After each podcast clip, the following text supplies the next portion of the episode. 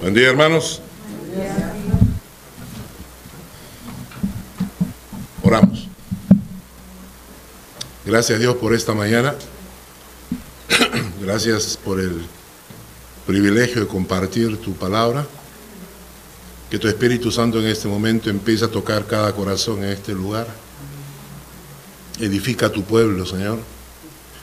Y oramos en este momento en forma especial por nuestra hermana Tania, allá en España, por el que cuides de su mamá, de su hermana y de esa niña que han tenido este accidente. Pongas tu mano de protección y de sanidad y que veamos milagros en ella. Gracias, oh Dios, en el nombre de Jesús. Amén. Amén. Bueno, el día de hoy regresamos tarde de la reunión de caballeros. Este tipo de reuniones de ayuno y oración son extensas. ¿Ah? ah ¿Dije ayuno? Me equivoqué. ¿Ah? A la una de la noche llegamos a la casa. Yo llegué como a las 10 de la noche, con hambrecita, dije yo. Mentira, llegamos más llenos. Ahí tuvimos una, una tarde muy bonita con los caballeros. Y este. Tuvimos unos taquitos, una cosa sencilla, ligerita, nomás, ágil, ¿no? Ahora subir en el Salmo 81.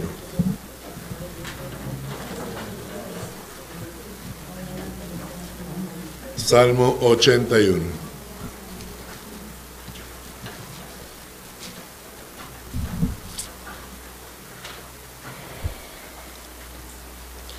Muchas veces la Biblia nos, nos eh, presenta personas en algunas situaciones que son instrumentos de iniquidad o de maldad, dice la Biblia.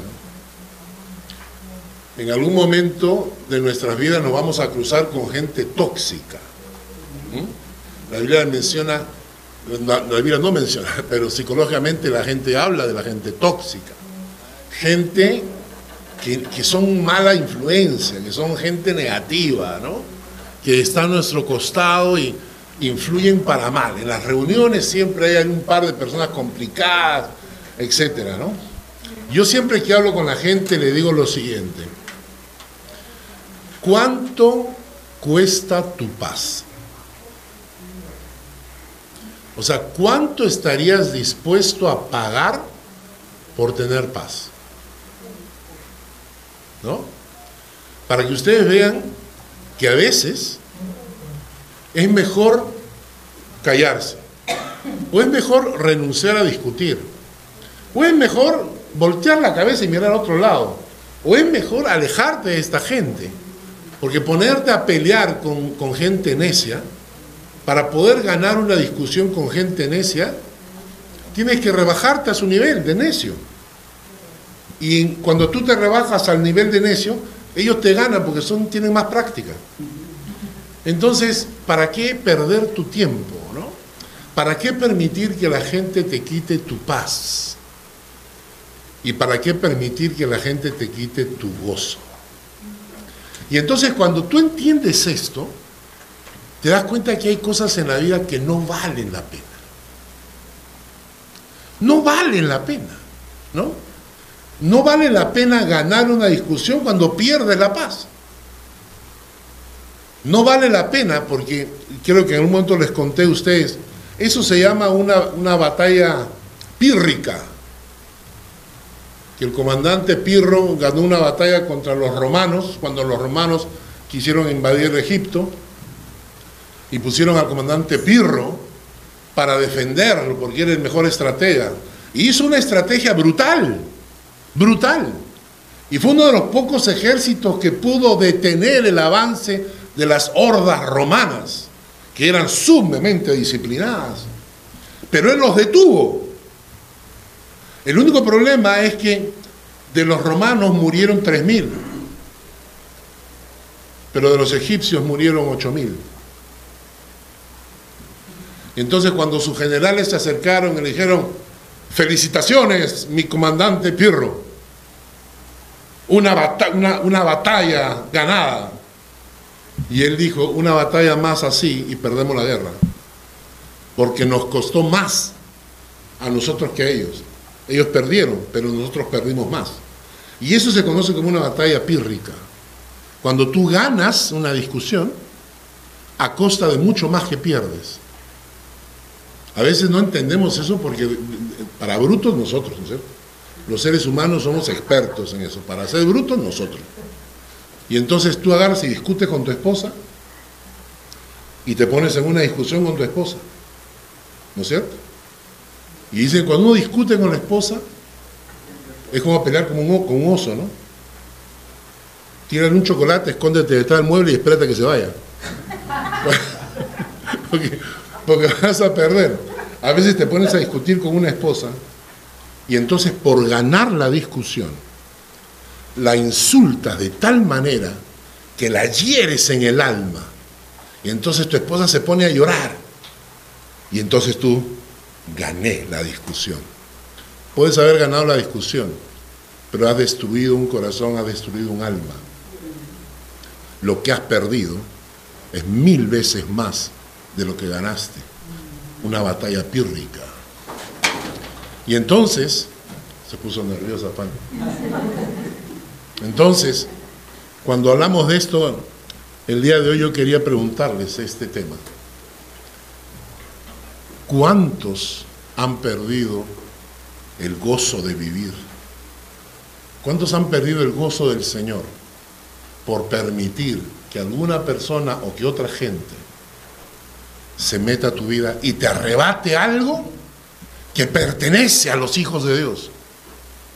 El gozo del Señor, mi fortaleza es. El Salmo 81 tiene que ver con la fiesta de los tabernáculos que vimos la semana pasada. Quienes no estuvieron la semana pasada o no entraron al estudio no saben de lo que estamos hablando. Está en el internet, pueden buscarlo ahí, ¿no? Pero la semana pasada hablamos de la última de las siete fiestas judías, de las siete más importantes. Hay más, pero de las siete más importantes hemos hablado durante las últimas tres semanas. La semana pasada hablamos acerca de la fiesta de los tabernáculos. Vamos a leer el texto que leímos en aquella oportunidad. Deuteronomio capítulo 16, versículos 13 al 17. Deuteronomio capítulo 16, versículos 13 al 17.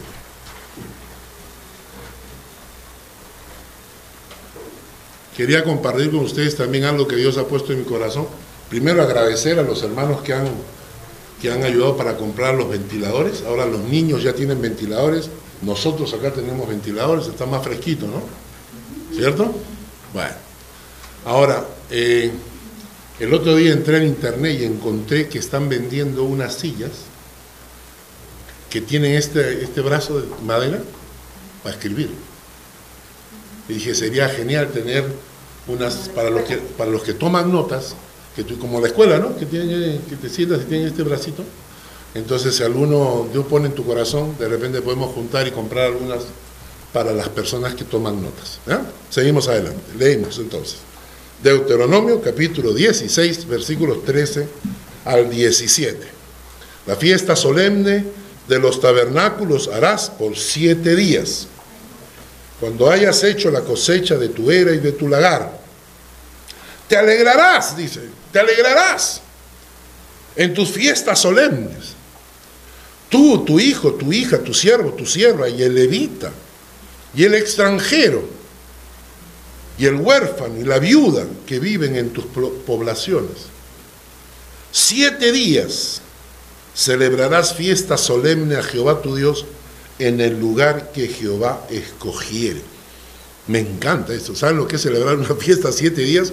Esto me hace recordar a, la época de mi abuela, ¿no? La época de mi abuela me decía que en, su época, cuando ella era chica, a veces la fiesta duraba una semana, el matrimonio duraba una semana, que venían todos los parientes a pasar toda una semana. La fiesta de los tabernáculos era una semana completa de celebraciones. ¿no? Y contesta, dice, porque te habrá bendecido Jehová tu Dios en todos tus frutos y en toda la obra de tus manos. Y estarás verdaderamente alegre. Tres veces cada año aparecerá todo varón tuyo delante de Jehová y tu Dios en el lugar que él escogiere. En la fiesta de los panes sin levadura, que ya lo hemos visto, en la fiesta de las semanas o Pentecostés, que también ya lo hemos visto, en la fiesta solemne de los tabernáculos, que es la que nos corresponde hoy en día, y ninguno se presentará delante de Jehová con las manos vacías, cada uno con la ofrenda de su mano conforme a la bendición que Jehová tu Dios te dado. Qué bonito. Entonces en realidad era la última fiesta importante del año y la idea era, vamos a celebrar durante siete días, vamos a agradecerle a Dios por todas las bendiciones que nos ha dado. Y entonces la gente llegaba con sus ofrendas para celebrar delante de Dios. Ahora, recordemos algo que hemos visto con las fiestas hebreas. Tenían cuatro razones. La primera era celebrar. celebrar ¿ah? Era una fiesta para celebrar. No era para ponerse triste, era para celebrar. La segunda, recordar lo que Dios había hecho. Y la tercera, enseñar a nuestros hijos cuando te preguntan, mamá, ¿por qué hacemos esto? Ah, mira, esto fue lo que pasó. Y cuarto, dar testimonio, ante las naciones. ¿De acuerdo? Lo, único, lo último que dijimos era que, ¿por qué se le llamaba la fiesta de los tabernáculos? Porque se construían enramadas, todo el pueblo, cada familia, juntaba a sus familiares y construían unas enramadas Hoy en día podrían ser como tiendas, como, como tiendas de campaña, y, las, y hoy en día lo hacen así, hacen tiendas de campaña y las llenan de ramas en la parte del techo para recordar su tiempo en el desierto. ¿Cómo fue que Dios los acompañó durante el desierto? ¿no? ¿Cómo fue la mano de Dios cubriéndolos del sol abrasador con una nube? Hay cosa más agradable para los que venimos de la costa. ¿Quiénes son de costa? No, de ciudad no, de costa, que tienen costa al frente. Muy bien. ¿Quiénes son de sierra? ¿Quiénes son de selva?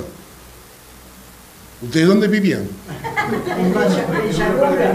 De costa, sierra y selva. Ajá. Porque si no viene la costa, en la sierra, en la sierra, ¿dónde vive? Abajo del mar. Pero no tienes agüita, olitas, pescaditos, mariscos. Bueno, la cosa está en que cuando uno va a la playa con sol abrasador, no hay cosa más agradable que una nube que te, que te tapa, ¿no? Rico es, ¿no? Bueno. Y la protección de Dios con esa nube, guiándolos. En la noche ese fuego que les daba calor, que los alumbraba. Al día siguiente a tomar desayuno con maná que caía del cielo. Y lo interesante dice que en todo ese tiempo la ropa de ellos no envejeció. No, la ropa de ellos durante los 40 años no envejeció. Nosotros, la ropa de nosotros envejece. Especialmente nosotros los hombres no botamos ropa hasta que la esposa te dice, ¿no? Esa porquería estás poniendo, tiene llena. El otro día fuimos con Luis al restaurante y estaba avergonzada porque yo estaba comiendo rico y mi polo estaba todo roto acá. Entonces, esa es la fiesta de los tabernáculos. El Salmo 81 tiene que ver con esa fiesta. El Salmo 81 es escrito por Asaf para celebrar la fiesta de los tabernáculos. Vamos a ello. Salmo 81. Celebración. Cantad con gozo a Dios, fortaleza nuestra. Al Dios de Jacob, aclamad con júbilo, entonad canción, tañed el pandero, el arpa deliciosa y el salterio. Tocad la trompeta en la nueva luna, en el día señalado, en el día de nuestra fiesta solemne. Eso fue. Pero acá está la, ¿Por qué sabemos que este salmo era para esta fiesta? Cuando él ahora dice en la nueva luna, en el día señalado, en el día de nuestra fiesta solemne. Ahora lo interesante es que dice, cantad con gozo. ¿A quién? A Dios. fortaleza nuestra. Muchas personas que dicen conocer a Dios tienen una relación con Dios tan lejana, es tan distante, es tan superficial, que nunca pueden decir a ciencia cierta, Dios es fortaleza mía. No es porque Dios no lo sea, es porque las personas viven de espaldas a Dios, viviendo sus vidas, sus caminos, ¿no? Y Dios nunca puede ser su fortaleza. Dios es su bombero. 911. ¿no? Dios es aquel al que hay que buscar en el momento de la angustia. En algún momento la gente me dice, ay, mira Carlos, esta, esta familia, estas personas están pasando momentos de dificultad. Yo le dije, ay, qué bueno, volverán a la iglesia. Porque cuando nos hace morir, entonces volvemos a Dios. Entonces, para la mayoría Dios no es su fortaleza, para la mayoría Dios es su 911. Es su bombero, al que hay que llamar solo en emergencia. Por eso, solo una persona que tiene una relación diaria, fresca, cotidiana con Dios, puede decir, en los momentos difíciles, yo sé que Dios es mi fortaleza porque siento su fuerza. Y la gente te dice, ¿no? ¿Cómo puedes estar así en medio de tantos problemas? Y uno mismo dice, no sé. Pero la Biblia dice que la paz de Dios que sobrepasa el entendimiento humano, guardará tu corazón en Cristo Jesús.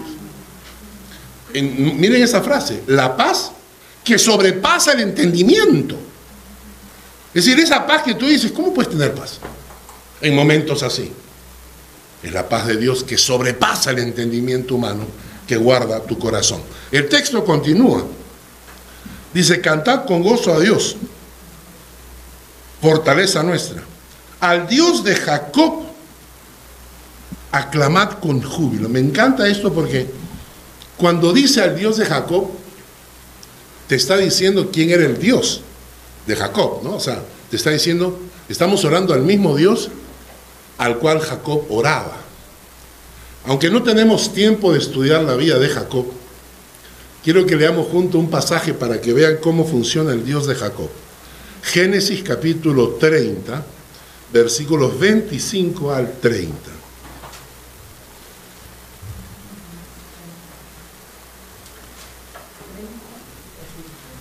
Génesis 30, 25 al 30.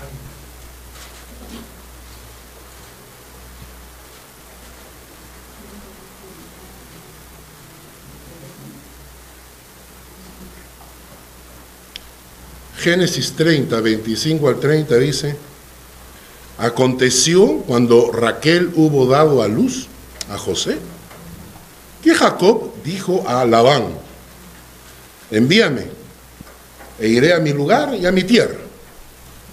Dame mis mujeres y mis hijos, por los cuales he servido contigo, y déjame ir, pues tú sabes los servicios que te he hecho. Y Labán le respondió, halle yo ahora gracia en tus ojos y quédate. He experimentado que Jehová me ha bendecido por tu causa. Y dijo, señálame tu salario y yo te lo daré. Y él respondió, tú sabes cómo te he servido y cómo ha estado tu ganado conmigo, porque poco tenías antes de mi venida, y ha crecido en gran número, y Jehová te ha bendecido con mi llegada, y ahora ¿Cuándo trabajaré también por mi propia casa? Me encanta este pasaje porque el Dios de Jacob no solamente bendecía a Jacob, pero bendecía al suegro de Jacob. Esta es una cosa interesante. La gente a veces no entiende que la bendición de Dios viene a través de los hijos de Dios. Y me gusta esto porque el Dios de Jacob no solamente bendecía a Jacob. Y mientras que el consejo del mundo es, aléjate de la gente tóxica, es el consejo más sabio, aléjate de la gente tóxica, yo te voy a dar un consejo, acércate a la gente bendita. Isaías capítulo 65, versículo 23.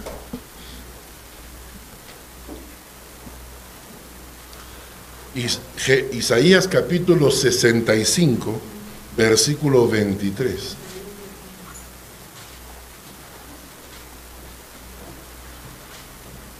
¿Lo tienen? Isaías capítulo 25, perdón, 65, 65, versículo 23.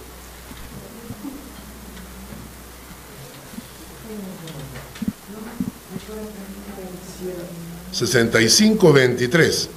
Dice.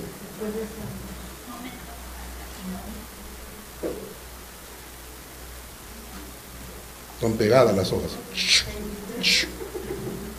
65, 23.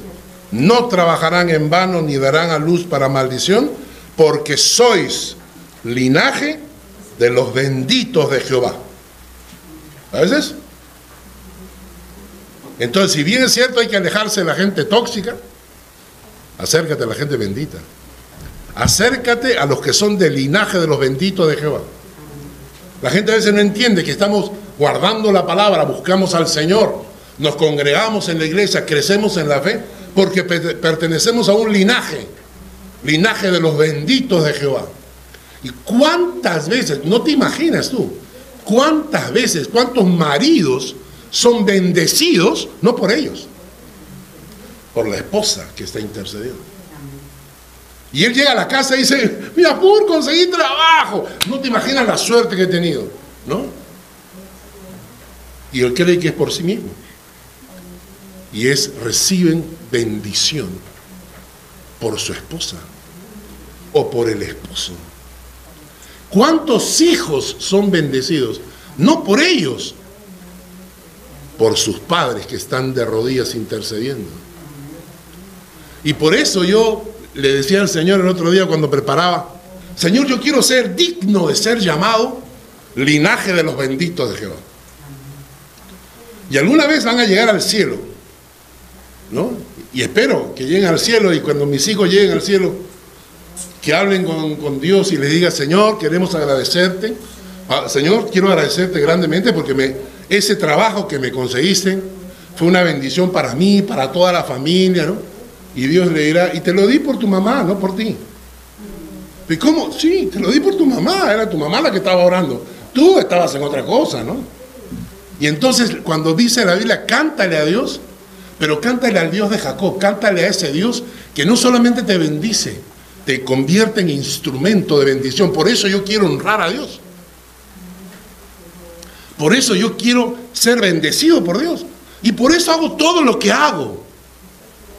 Porque quiero estar dentro de ese grupo de personas que Dios bendice y que a través de ellos fluye la bendición a los que me rodean.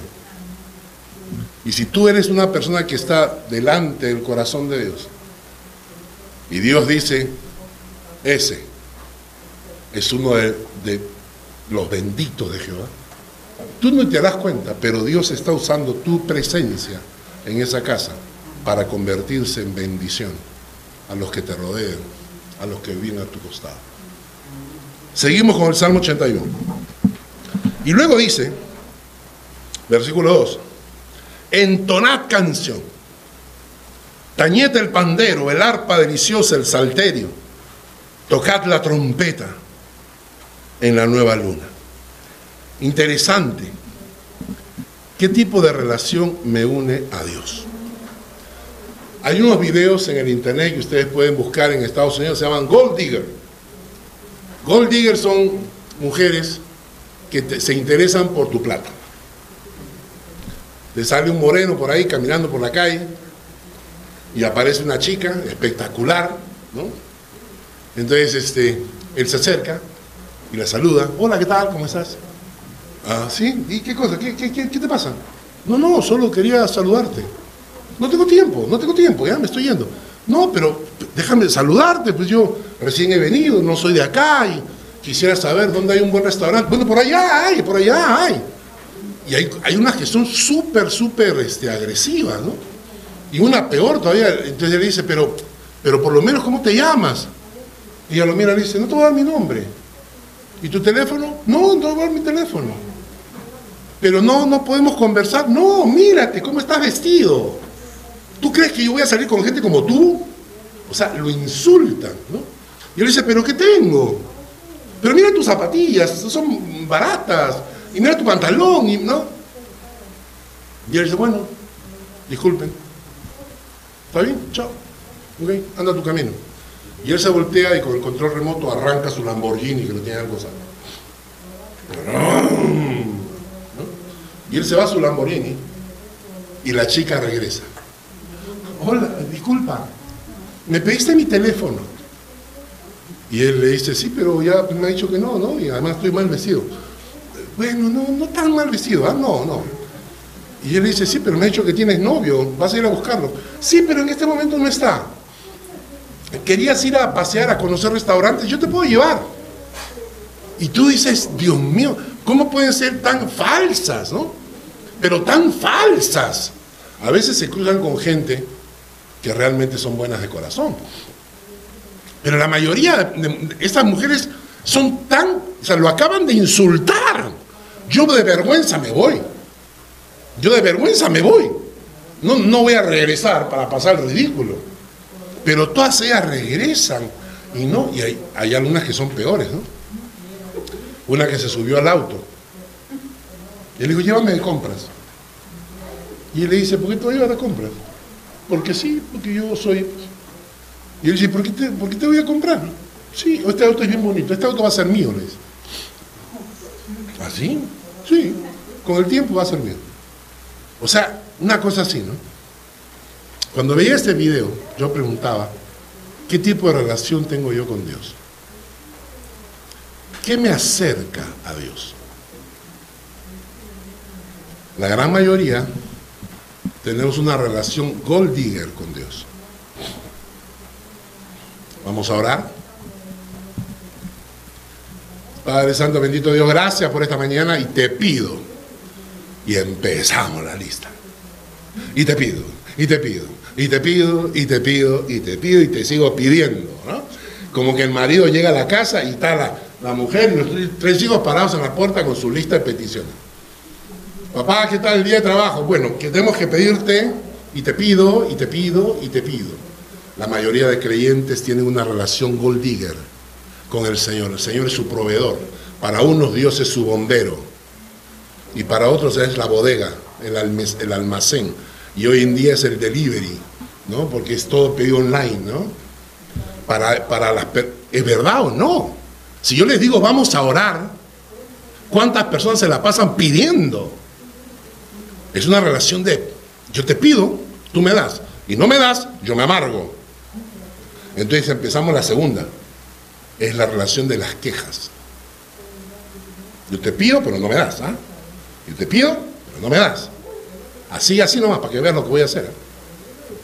Y lo amenazamos a Dios. No, no, no, no, no. Sí, sí, así nomás. Me voy a ahorita me voy a ir a emborrachar. Ahorita me voy a ir a emborrachar. Lo amenazamos a Dios. No, yo dejo de ir a la iglesia, pues ya. Ah, y ahora llora, pues llora. Y Dios te mira como dice, oye, pedazo de cucaracha, ¿qué te pasa? ¿No?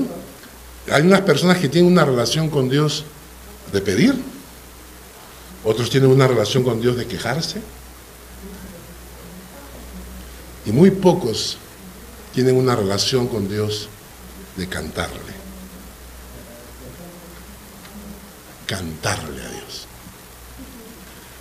Cuando yo empecé a orar, ustedes saben que yo me levanto en la mañana, en las madrugadas, me levanto porque no puedo dormir más, entonces me despierto y siempre aprovecho ese tiempo para orar, ¿no? 4 de la mañana, a veces 5 de la mañana, y después de un rato ya vuelvo a dormir, ¿no? Pero cuando yo descubrí el secreto de orar cantando. No saben cómo cambió mi tiempo de oración. Y cómo se extendió. Porque cuando yo tengo un tiempo de oración donde repito las mismas, los mismos pedidos todos los días, dime si no es aburrido. Dime si no es aburrido. Haz tu lista de oración. Lindo. El lunes, ora. El martes, ora. El miércoles te queda dormido porque te levantarme otra vez a la misma cosa. Entonces la oración se convierte en algo aburrido. Por eso muchos creyentes no saben orar, no pasan tiempo en oración, porque la oración se convierte en algo monótono, aburrido. Pero cuando empiezas a tener una relación de canto, de adoración. Empiezas a orar, empiezas a cantarle. Aprovecha que ahora tenemos el internet, ¿no? Aprovecha que tienes el internet y búscate ahí. Hay varios cantantes modernos que son buenos, buenísimos. Y ponte a escuchar música que alabe a Dios, que no, no exalte al hombre, ¿eh? sino que exalte a Dios. Porque hay canciones, muchas canciones cristianas que hablan del hombre, ¿no? Y aunque son bonitas, eh, a mí no me gusta cantar canciones que hablan de mí. Señor, estoy aquí, Señor, gracias por mi corazón, Señor, yo quiero decirte, Señor, ah, y, se habla de mí, o sea, yo quiero canciones que hablen de Él. Y entonces te pones a cantar canciones para Dios. Y de rato en rato te acuerdas y dices, también, Señor, queremos quiero pedirte por tales cosas, ¿no? Y tu tiempo de oración se va a alargar. Y hay días en que yo me levanto a orar y ni siquiera le pido nada. Me la paso cantándole al Señor, orando, diciéndole, Señor, yo te amo, mi vida está a tus pies.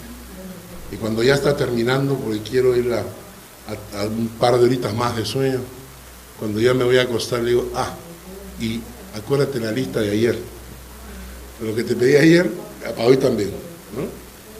Entonces, hermanos, esto me encanta, porque el autor te está diciendo, cambia tu forma de orar. Conviértete en un cantante del Señor, un adorador. Conviértete en un adorador. Y no solamente eso, porque hay muchas personas que tienen las capacidades musicales, así que te dice además, entonar canción, tañete el pandero, ¿no?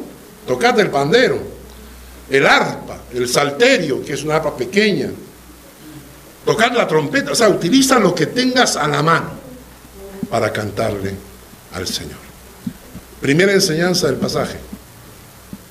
Deja de ser un pedilón y conviértete en un adorador. Luego continuamos con el versículo 4 y 5. Porque estatuto es de Israel, ordenanza del Dios de Jacob lo constituyó como testimonio en José cuando salió por la tierra de Egipto. ¿Qué cosa? ¿Qué cosa? ¿Qué cosa ese estatuto en Israel que Dios lo convirtió en una ordenanza? Piensen. ¿Qué es el contexto? ¿Cuál es el contexto? Exacto. Los versículos anteriores son una ordenanza. Cantar con gozo, aclamar, entonar canción, son una ordenanza, son un mandato de Dios, no es opcional. Seguimos, versículo 6 en adelante. Oí lenguaje que no entendía. ¿Recuerdan ustedes? Las fiestas eran, la primera cosa era para celebrar. Acabamos de ver, celebrar. ¿Y la segunda cosa cuál era? Recordar. ¿Ya? Es para recordar. Ahora empieza a recordar. Versículo 6. Aparté su hombro de debajo de la carga. Sus manos fueron descargadas de los cestos. En la, en la calamidad clamaste, yo te libré. Te respondí en lo secreto del trueno te probé junto a las aguas de Meriba. Lo que está diciendo acá el salmista es, hay que recordar ahora lo que Dios ha hecho. La primera cosa, aparté su hombro de debajo de la carga. Aparté su hombro de debajo de la carga. ¿Cuántas cargas llevamos en el alma? ¿Cuántas cargas llevamos en el alma? Hay un pasaje que quiero que leamos en Mateo capítulo 11, versículo 28. Mateo 11, 28.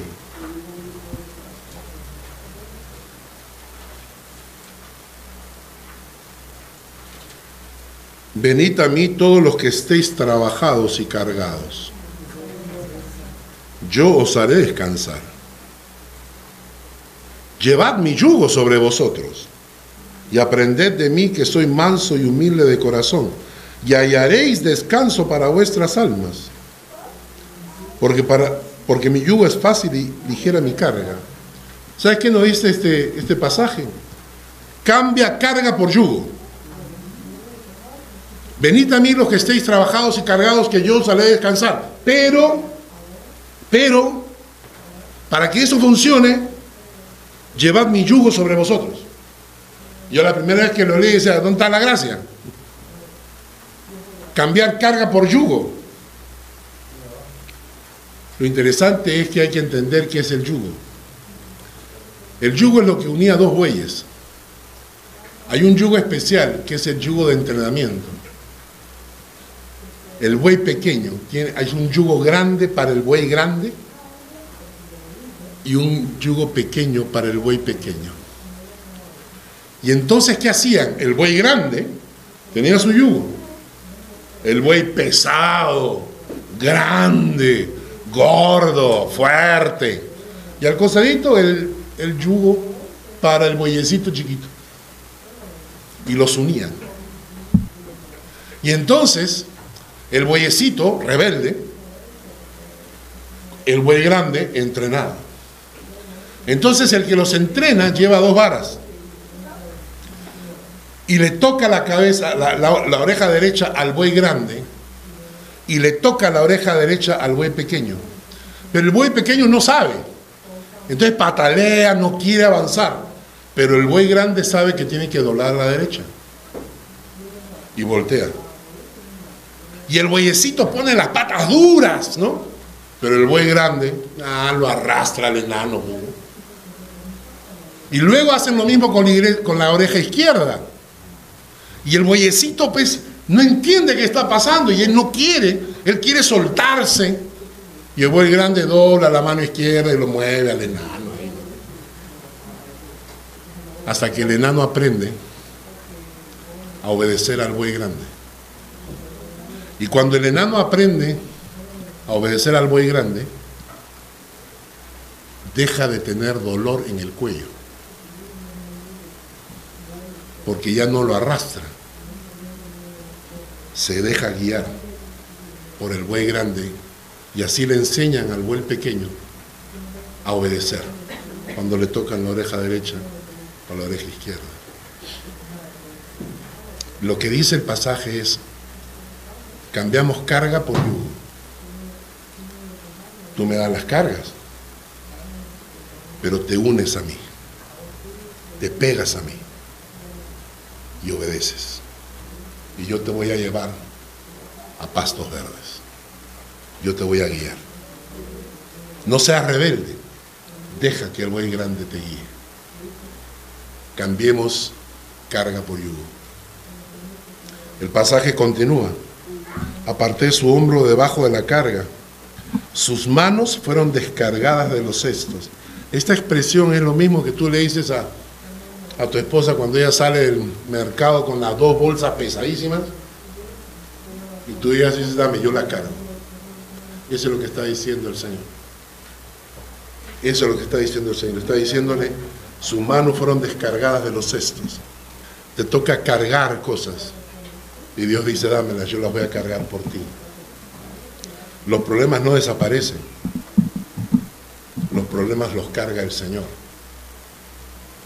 Y luego dice, en la calamidad clamaste y yo te libré.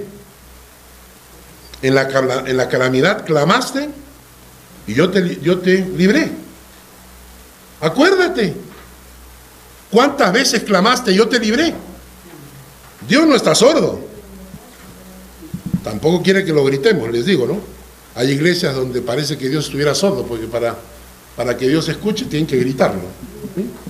Comienzan a orar, Señor, te doy gracias, y yo digo, Dios estará sordo. ¿no? Y lo comienzan a gritar al pueblo. Pero Dios cuando tú clamas, Él escucha. Luego dice el texto, te respondí en lo secreto del trueno. Este es una cosa interesante. La palabra trueno en el hebreo también puede traducirse como tormenta.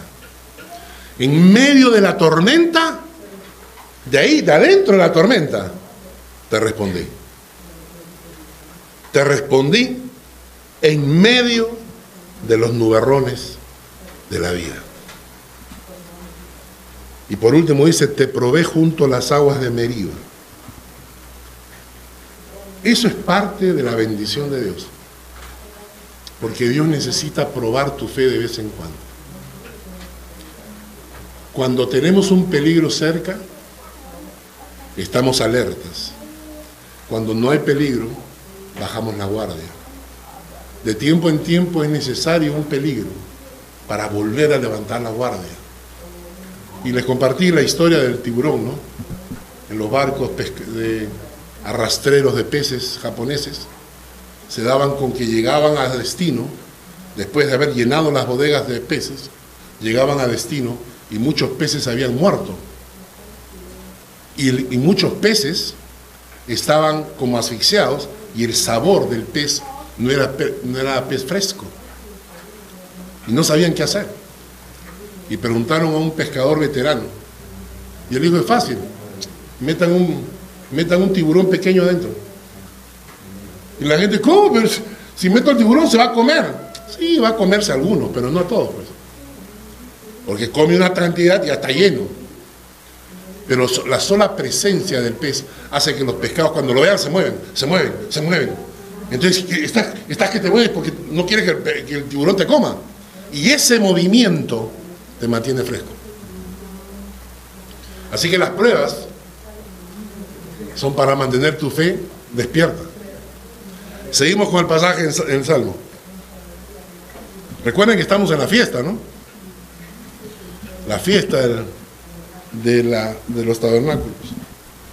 Y luego dice en el versículo 8, viene una advertencia. Oye pueblo mío y te amonestaré, Israel, si me oyeres. O sea, escucha Israel, por Dios. Escucha. No habrá en ti Dios ajeno, ni te vas a inclinar a ningún Dios extraño. ¿Por qué?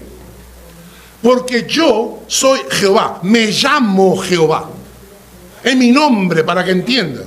No estoy hablando de Alá, ni de Buda, ni, de ninguno. Estoy hablando de mi nombre, te digo quién soy yo. Esto es importante porque la Biblia está llena de estos pasajes. ¿No es cierto? Si yo, si, yo les dijera, bueno, eh, conozco un pastor que es sumamente buena gente. ¿Cuál es tu pregunta inmediata? ¿Cómo se llama? Pastor.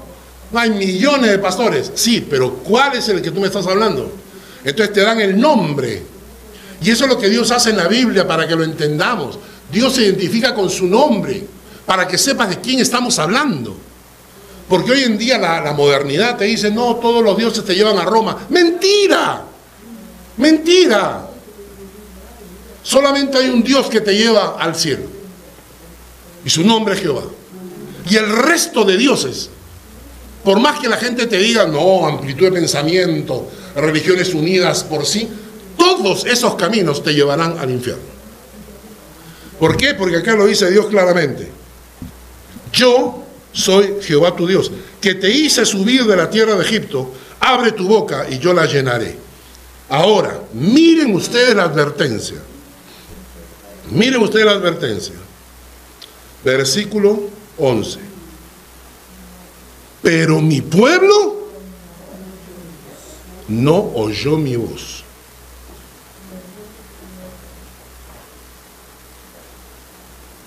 Israel no me quiso a mí.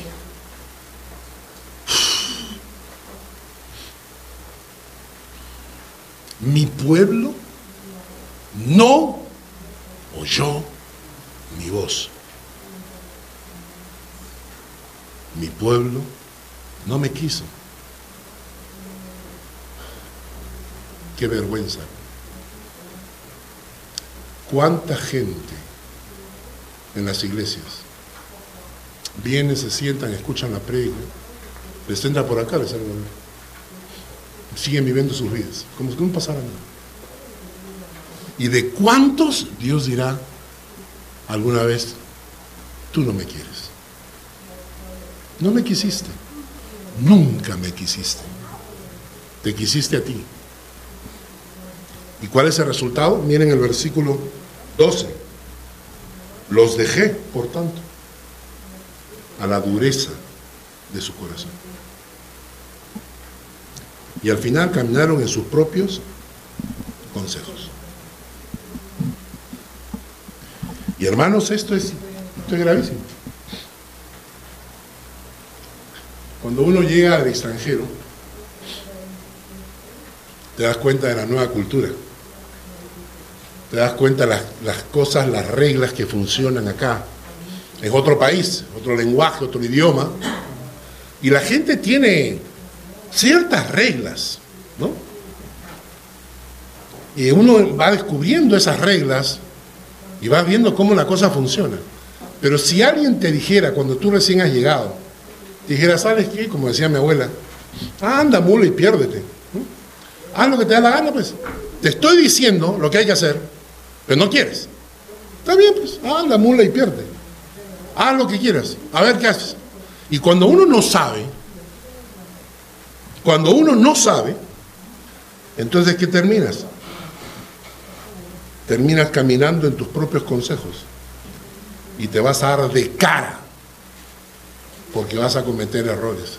Es como cuando alguien que no sabe manejar una máquina quiere manejarla. Mi suegra, la que yo quiero mucho, no sabe manejar su tablet. Y entonces, ¿qué, qué hace? Aprieta. A ver qué pasa, pues. Y al final desconfigura todo. Hay que volver a configurar. Este es el ejemplo que hacemos nosotros con nuestra vida. Estamos tan lejos de Dios y no sabemos por dónde hacer, no sabemos qué hacer. Y apretamos cualquier cosa, arruinamos nuestra vida y, y luego al final caemos a los pies del Señor. Y entonces ese pasaje los dejé por tanto a la dureza de su corazón. Caminaron en sus propios consejos. Que no le pase, hermano, a usted.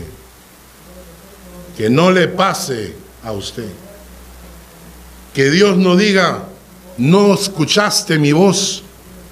Y que Dios no diga, tú nunca me quisiste. Vamos terminando. En el versículo 13 en adelante, ahora miren cómo cambia la figura. oh, si me hubiera oído mi pueblo,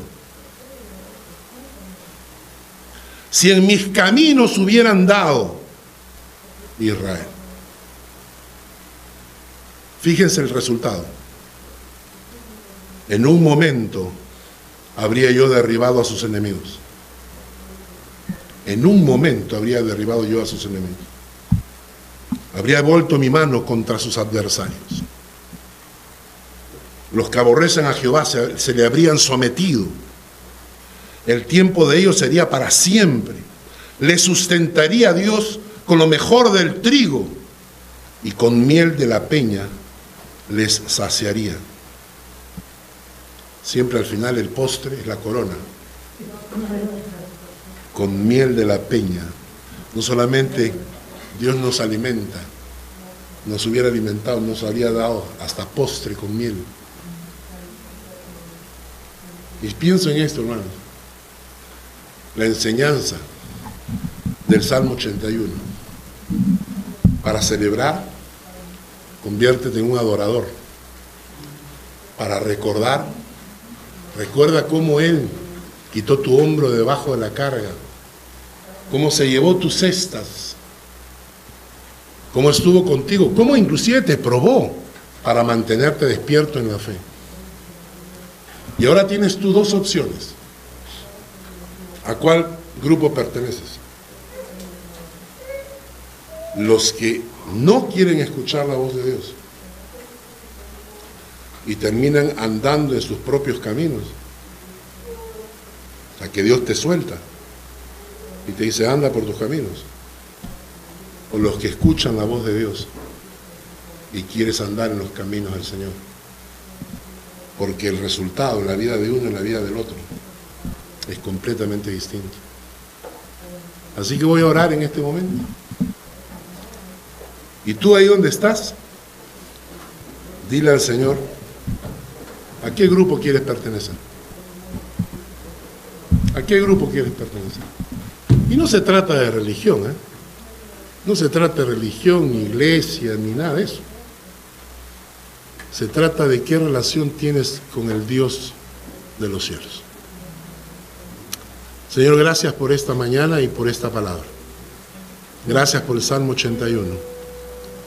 Gracias por lo que nos has hablado. Permite que este mensaje edifique a quienes estén escuchándolo. Porque tú eres bueno, porque para siempre es tu misericordia. En el nombre de Jesús. Amén.